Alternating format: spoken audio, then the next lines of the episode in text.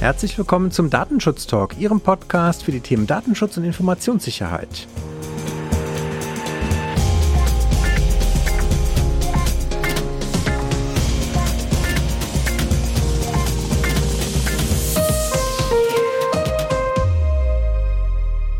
Mein Name ist Heiko Gossen. Und mein Name ist Laura Droschinski.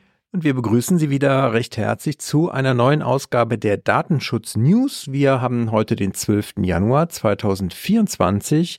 Unser Redaktionsschluss war um 8 Uhr und wir blicken wieder mit Ihnen gemeinsam zurück auf die Woche des Datenschutzes, was es so alles gab. Und bevor wir zu den Themen kommen, gab es ein schönes Feedback, was mich heute erreicht hat. Das wollte ich hier gerne nochmal äh, noch mal mitteilen und mich bedanken für dieses schöne Feedback zu unserer Silvestershow, weil das fand ich einfach nochmal auf den Punkt. Ich fand es mal wieder grandios, habe ich bekommen, die Nachricht. Ich fand es mal wieder grandios und wird jedes Jahr getoppt. Eine mega gute Leistung. Vielen Dank dafür. Hat mich wirklich gefreut, das äh, so über LinkedIn zu bekommen. Vielen Dank dafür. Oh, das freut mich aber auch. Hat ja wirklich viel Spaß gemacht. Ja. Und wir haben gleich noch einen Bezug, ein Update nochmal zu einem Thema, was wir auch in der Silvestershow hatten. Äh, so viel schon mal von meiner Seite. Aber was hast du mitgebracht, Laura? Ich habe einmal einen Beschluss mitgebracht zu einem Thema, was ähm, in der Praxis ja schon mal recht spannend ist. Und zwar geht es um Videoaufzeichnung als Beweismittel in einem Strafverfahren. Ähm, außerdem des Weiteren noch ein Urteil eines Amtsgerichts zum Thema unverschlüsselte Auskunft. Auf meinen Zettel hat auch, hat es auch ein Update geschafft vom Schweizer Geheimdienst und ja, ein bisschen da kritische Datenverarbeitung oder den Umfang, ähm, der dort als kritisch gesehen werden kann. Und natürlich das Update zum ähm, Amazon Bußgeld aus Luxemburg. Und zu guter Letzt habe ich auch noch einen schönen Lesetipp fürs Wochenende mitgebracht aus Hamburg. Wie sieht's bei dir aus? Ja, dein erstes Thema würde ich dann anknüpfen zum Thema Videoaufzeichnung. Da habe ich auch was, beziehungsweise Drohnenaufnahmen. Das passt ganz gut dazu. Dann hätte ich das Thema Löschen in der Kirche, Recht auf Vergessen werden, wie es richtig heißt, in Belgien. Und wir gucken einmal auch, wie eben schon angekündigt, auf das Thema Microsoft und EU Boundary. Da haben wir ja auch in unserer Silvestershow ein bisschen was zu erzählt. Da gibt's was Neues zu und äh, dann ist meine Liste schon zu Ende für heute. Das wird schnell gehen. Soll ich mal direkt starten? Ich würde vorschlagen, keine Zeit verlieren. Sehr gut. Und zwar, wie gesagt, ähm, habe ich mitgebracht einen Landgerichtsbeschluss aus Essen, der Videoaufnahmen als Beweismittel zulässt, auch wenn diese ohne Zustimmung der betroffenen Person erfolgt. Vorangegangen war hier ein Urteil des Amtsgericht Bottrop und äh, als Basis gilt hier ein Konflikt in einem Wohnraum, Wohnraum, nicht Wohnraub, Wohnraum-Mietverhältnis. Ähm, und hier gab es eine verbale Auseinandersetzung zwischen dem Mieter und dem Vermieter und infolgedessen es zu einer fristlosen Kündigung der Wohnräume kam. Ähm, die Feststellung des Gerichts, auch wenig überraschend, das ist ähm, bei auch verdeckten oder offenen Fotofilm- oder Videoaufnahmen ohne Zustimmung des Abgelichteten regelmäßig zwar zu einem Eingriff gemäß Artikel 2 Absatz 1 Grundgesetz kommen kann und auch ähm, Rechte durchaus verletzt sein können am eigenen Bild gemäß Paragraph 22 Kunst-Urhebergesetz. Diese können aber, soweit diese eben nicht der unantastbaren Intimbereiche betroffen sind, ähm, in Einzelfall durchaus gerechtfertigt sein, diese als Beweismittel dennoch zu verwerten wenn die Interessen an der Verwertung der Aufnahmen der Interessen des Beweisgegners an Privatsphäre nicht überwiegt. Und das war hier im vorliegenden Fall klar. Also ähm, das äh, Amtsgericht aus Bottrop im Vorfeld hatte bereits hier die Beweisführungsinteressen des Klägers äh, bejaht. Und auch hier sah, war es halt im Sachverhalt so, dass die Videoaufnahmen nicht heimlich erfolgt sind. Also dem Mieter war durchaus klar, dass dort eine Kamera aufgebaut war. Ähm, dieser äh, in der Abwägung war auch begünstigend äh, vorangestellt worden, dass auch Zeugen die lautstarken Beleidigungen und Bedrohungen mitbekommen haben. Also auch das war dem Mieter klar, dass hier die Aussagen auch von anderen wahrgenommen wurden und hier hat eben das Amtsgericht ähm, auch bestätigt, dass er sozusagen die, da die Daten, sage ich schon, die Angaben halt selbst öffentlich gemacht hat. Und auch hier, ähm, wie gesagt, äh, der Beschluss eben in am Ende dazu kommt, dass es eben hier keine grundsätzliche, kein grundsätzliches Beweisverwertungsverbot gibt. Auch äh, wenn man hier durchaus die Videoaufnahmen in anderen Fällen vielleicht auch als kritisch vorannehmen könnte. Wohnraumkündigung könnte man als Wohnraub ja durchaus auch empfinden in diesem Fall. Vielleicht dein Versprecher gar nicht so ganz falsch. Ja, Videoaufnahmen, da knüpfe ich wie angekündigt, wie angedroht schon an. Und zwar das Verwaltungsgericht München hat die Unzulässigkeit einer drohnenbasierten Erfassung von Grundstücksdaten im einstweiligen Rechtsschutz festgestellt. Das äh, Verwaltungsgericht München hat halt entschieden, dass die Erhebung und Speicherung von Drohnenaufnahmen zur Durchführung der Beitrags- und Gebührenerhebung im Rahmen der Abwasserbeseitigung nicht mit der DSGVO vereinbar sei. Ziel sollte sein, mit der Drohne sehr detaillierte Aufnahmen des Grundstücks zu erstellen und darauf basierend die Gebühren zu ermitteln. Hier ging es auch tatsächlich um sehr konkrete 3D-Modelle, die daraus erstellt werden sollten. Auch die Flughöhe dieser Drohne war natürlich entsprechend niedrig, unter 100 Meter der, ähm, ja, das Gericht ist halt zu dem Ergebnis gekommen, dass die streitgegenständlichen Maßnahmen ohne Einwilligung des Antragstellers einen rechtswidrigen hoheitlichen Eingriff in das Recht der informationellen Selbstbestimmung darstellen, was erstmal grundsätzlich, glaube ich, ganz gut nachvollziehbar ist. Wir wie gesagt, ist einstweiliger Rechtsschutz, deswegen ist natürlich das Hauptsacheverfahren jetzt noch offen und wir werden, wenn es dazu ein Update gibt, was anders ausfallen sollte, dann würden wir hier natürlich berichten, aber ich könnte mir vorstellen, dass es dann auch in dem, in dem Hauptsacheverfahren wahrscheinlich bestätigt wird. Aber wir werden natürlich das beobachten und wie gesagt, wenn es abweichende Informationen gibt, dann werden wir es auch nochmal hier aufgreifen. Genau, dann schafft es hier wieder rein, genauso wie auch ein weiteres Urteil, was ich mitgebracht habe, auch vom Ergebnis her wenig überraschend, aber ich finde als Konkretisierung nochmal ganz schön, denn ähm, ich habe mitgebracht ein Urteil des Amtsgerichts in Suhl, welches festgestellt hat, dass die Übermittlung einer unverschlüsselten Auskunft gegen das Datenschutzrecht verstößt und das Schadensersatz durch den Kläger jedoch nicht geltend gemacht werden kann in diesem vorliegenden Fall. Ähm, ich glaube, es ist wenig, wie gesagt, wenig überraschend für uns Datenschützer, ähm, dass die Sicherheit der personenbezogenen Daten bei unverschlüsselten E-Mails nicht grundsätzlich gewährleistet ist, dass sich das hier als äh, schwierig darstellt. Und im vorliegenden Fall war es so, dass ein Arbeitnehmer die Informationen über die über seine gespeicherten Daten beim Arbeitgeber angefordert hat und dieser hat ihm diese auch auf unverschlüsseltem Wege zurück zur Verfügung gestellt. Der Arbeitnehmer forderte nun ein Schadensersatz in Höhe von 10.000 Euro aufgrund des Kontrollverlusts der Daten, die er angeführt hat. Und ähm, da es wohl auch eine ähm, zusätzliche Weiterleitung seiner Informationen an den Betriebsrat gab, er auch seine Auskunft als unvollständig ansah, ähm, war dann, wie gesagt, in Ergänzung mit der Form der Datenübermittlung für ihn Grund genug, eben hier diesen, diese Höhe des Schadensersatzes einzufordern. Die Entscheidung des Arbeitsgerichts ähm, unterstreicht, dass die unverschlüsselte Auskunft auf jeden Fall nicht DSGVO-konform sei. Ähm, jedoch sehen Sie auch hier, wie in ja, vielen Fällen, die wir in der Vergangenheit auch hatten, dass die Darlegung des konkreten immateriellen Schadens durch den Kläger nicht ausreichend war und für sie definitiv nicht ersichtlich, dass er daran gehindert wurde, die ihn betreffenden personenbezogenen Daten zu kontrollieren. Also wieder der klassische das klassische Beispiel hatten wir ja auch in unserer Silvestershow, dass es eben hier nicht automatisch ähm, zu einem Kontrollverlust kommt oder durch einen, zu einem Schaden, wenn auch hier der Kläger nicht konkret diesen nachweisen kann. Wie auch immer man das tut. Richtig. Fürs Unternehmen kann es natürlich trotzdem noch äh, im Zweifelsfall Konsequenzen haben, wenn Richtig. jetzt die Aufsichtsbehörde das aufgreift und sagt, naja, es gab halt trotzdem einen Verstoß und damit der Bußgeldtatbestand ausgelöst ist, das würde das sozusagen nicht äh, abwenden, dass es hier nochmal ein Bußgeld geben könnte. Genau so ist es, aber wie gesagt, ja auch relativ gut zu wissen, dass hier dann auch keine Schadensersatzklagen ähm, oder dass diese auch schnell äh, ausgeräumt werden könnten. Ja.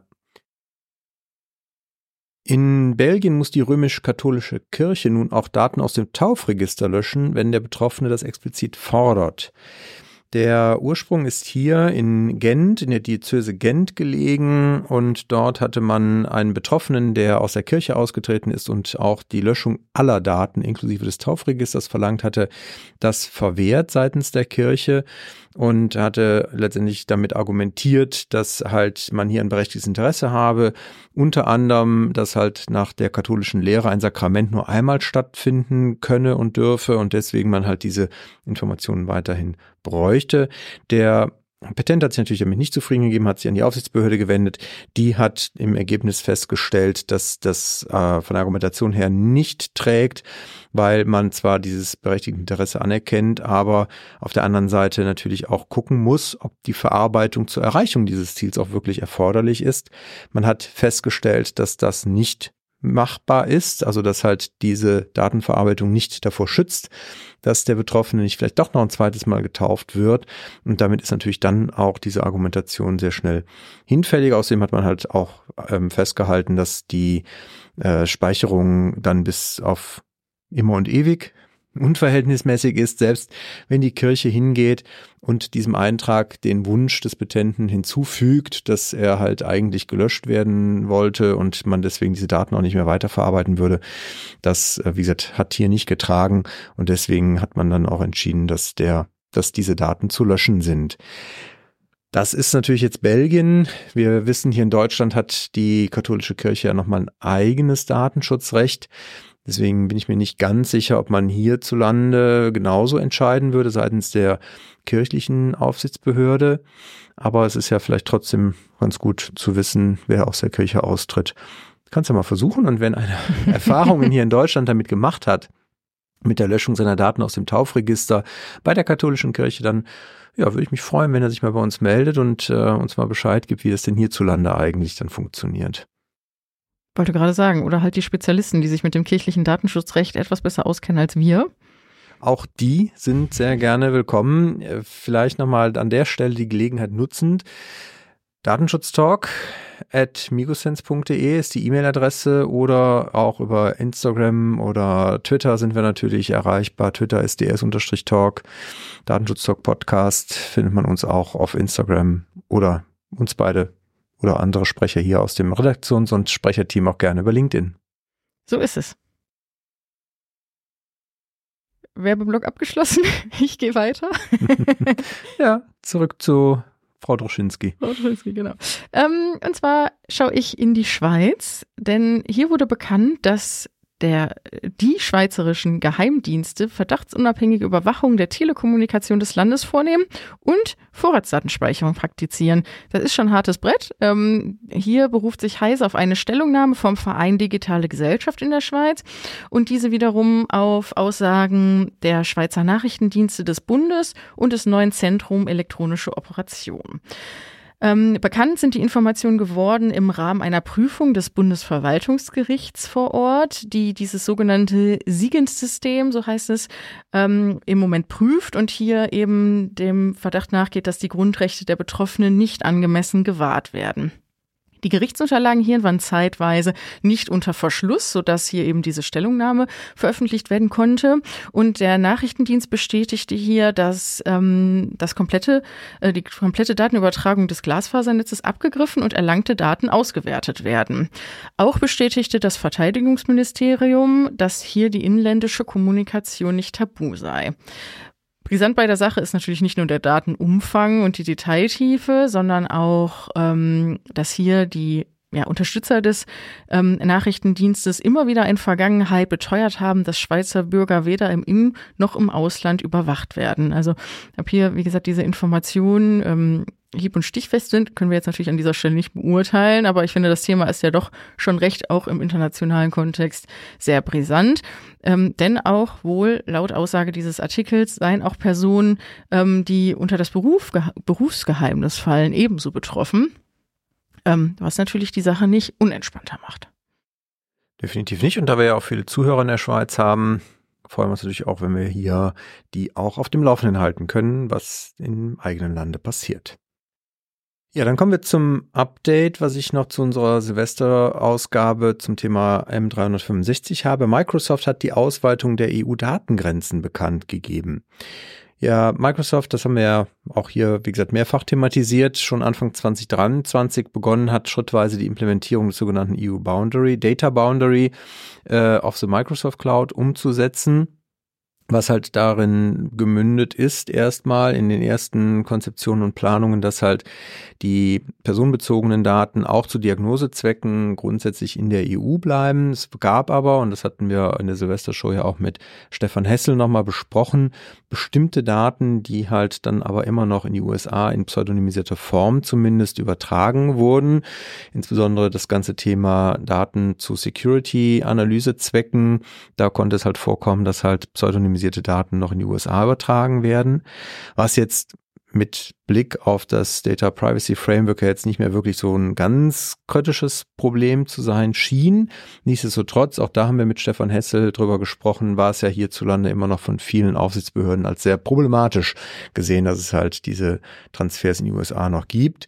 Da hat Microsoft jetzt halt drauf reagiert und gesagt, nein, jetzt bleiben halt alle personenbezogene Daten in der EU, die aus dem Umfeld M365 Dynamics äh, heraus resultieren, auch die äh, Cloud-Plattform Azure. Die Daten sollen alle wohl in der EU bleiben.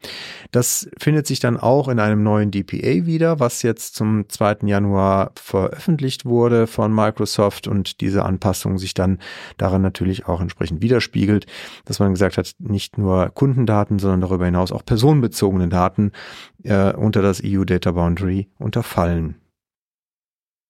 Es gibt dann darüber hinaus auch noch einen äh, Teil, den Microsoft veröffentlicht hat in dem Blogbeitrag, den wir hier natürlich auch verlinken, der ein bisschen vage bleibt. Ähm, in dem dritten Punkt, der in diesem Blogbeitrag zu finden ist, da geht es um äh, neue Techniken, die man in der EU, in die man in der EU investiert in der sicherstellen, äh, sichergestellt werden soll, dass hiesige Daten geschützt bleiben. Und als Beispiel führt man hier zum Beispiel virtuelle Cloud-Desktop-Systeme zum Monitoring ein.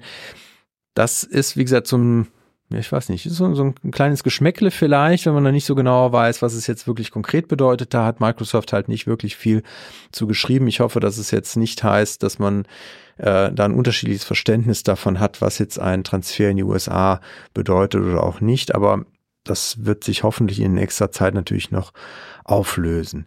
Ansonsten gibt's für alle Interessierte auch noch eine dedizierte Webseite, die Microsoft eingerichtet hat, in der man sich halt über den Umgang mit den Daten informieren kann. Das sogenannte EU Data Boundary Trust Center.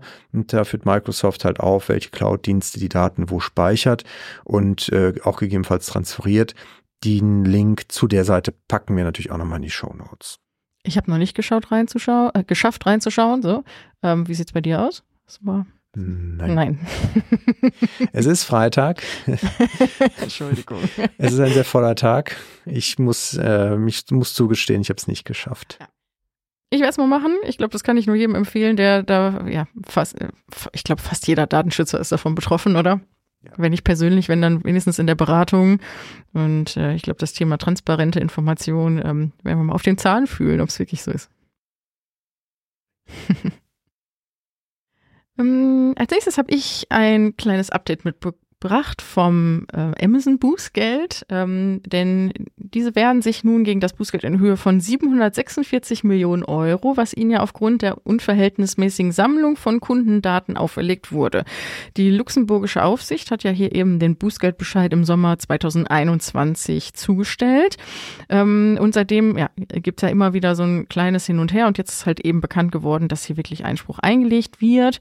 Ähm, das endgültige Urteil des Verwaltungsgerichts wird aber auch erst in einigen Monaten erwartet. Das war ja so ein bisschen der Grund, um zu überlegen, ob wir es heute überhaupt mit reinnehmen. Aber ich glaube, der des Interessen halbers ähm, haben wir gesagt, droppen wir das hier einfach heute mal, auch wenn wir natürlich noch kein Ergebnis haben.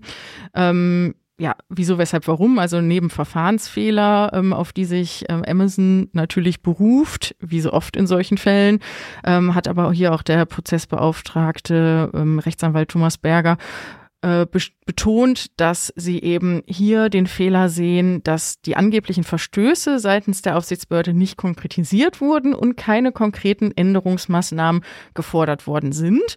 Sie sehen ja also eine Missachtung des Grundrechts auf die Klarheit und Vorhersehbarkeit von Recht und Unrecht. Ich bin gespannt, was passiert, aber ich kann das auch ein bisschen nachvollziehen, dass sie sich bei diesem Rekordbußgeld, muss man ja schon sagen, auf europäischer Ebene auch wehren. Also 746 Millionen Euro haben oder nicht haben, da würde ich mich auch anstrengen, auf der Habenseite zu landen. Definitiv. so ein bisschen ein Millionchen mehr rauszuholen. lohnt sich. Das ist eine Größenordnung, die lohnt sich. Wahrscheinlich. Ja. Aber du hattest noch einen Lesetipp für uns, wenn ich richtig aufgepasst habe bei der Vorstellung der Themen. Deswegen äh, spann uns nicht weiter auf die Folter. Ja, sehr gerne. Und zwar geht es um eine Einordnung des Urteils des Europäischen Gerichtshofs vom 16. November 2023. Und äh, ja, ich helfe den lieben Hörerinnen und Hörern auf die Sprünge. Das ging hierbei um die Datenverarbeitung in Strafsachen. Und ähm, veröffentlicht wurde nun diese Einordnung vom hamburgischen Beauftragten für Datenschutz und die Informationsfreiheit. Er befasst sich hier mit der Problematung der Geltendmachung von Betroffenenrechten, wenn eben Polizei und Staatsanwaltschaftstätigkeiten, also Gefahrenabwehr oder Strafverfolgung, behindert werden würden durch beispielsweise eine Auskunft. Ähm, es ist so, dass halt natürlich betroffenen Rechte den betroffenen Personen zur Verfügung stehen, aber es kommt halt recht häufig vor, dass eben hier ähm, beispielsweise Auskünfte verweigert werden. Und hier gibt es dann nun mal eben Ersatzauskunftsverfahren und der EuGH hat hier eben betont, dass Betroffene sich dann im nächsten Schritt, sollte in der ersten Instanz es abgelehnt worden sein, die Betroffenen sich an ihre persönliche Datenschutzaufsichtsbehörde wenden können, diese eben nun dadurch befugt sind, entsprechende Informationen einzuholen, um eine Überprüfung der Entscheidung anzustoßen. Ähm, die in dem Papier wird aber dann auch nochmal konkretisiert, wie sowas halt aussieht. Und es ist gar nicht so einfach für die Aufsichtsbehörden, denn sie müssen dann im Folge dessen, weil sie dürfen die detaillierten Informationen an die betroffene Person selbst nicht weitergeben. Sie müssen also selbst abwägen, ähm, was eben die betroffene Person benötigt, um ihren wirksamen Rechtsschutz einhalten zu können, aber natürlich auch sehen, was eben, welche Gefährdungen im öffentlichen Interesse liegende Zwecke halt vorherrschen. Also auch da nicht so eine einfache, nicht so ein einfacher Sachverhalt. Ich finde aber, es ist ein sehr schönes Papier geworden, was wir hier gerne in die Shownotes packen, aufnehmen, verstecken, verlinken, verlinken. ja, gibt's also die diese persönliche Aufsichtsbehörde finde ich ja ganz spannend. Ich weiß nicht, wer wer so alles seine persönliche Aufsichtsbehörde hat, aber ich könnte mir vorstellen, dass die Zuständige im Zweifelsfall auch schon hilft, oder? Selbstverständlich. Danke für die Korrektur. Entschuldigung. Kein Problem. Gut, damit sind wir für heute durch. Es war mir wie immer eine Freude, mit dir aufzunehmen. Vielen Dank, Laura. Ebenso, danke. Ihnen wünschen wir natürlich einen guten Start ins Wochenende. Wir freuen uns, wenn Sie die Möglichkeiten des Feedbacks äh, davon Gebrauch machen und sich bei uns melden zu dem einen oder anderen Thema. Und in diesem Sinne bleiben Sie uns gewogen und auf bald. Bis bald.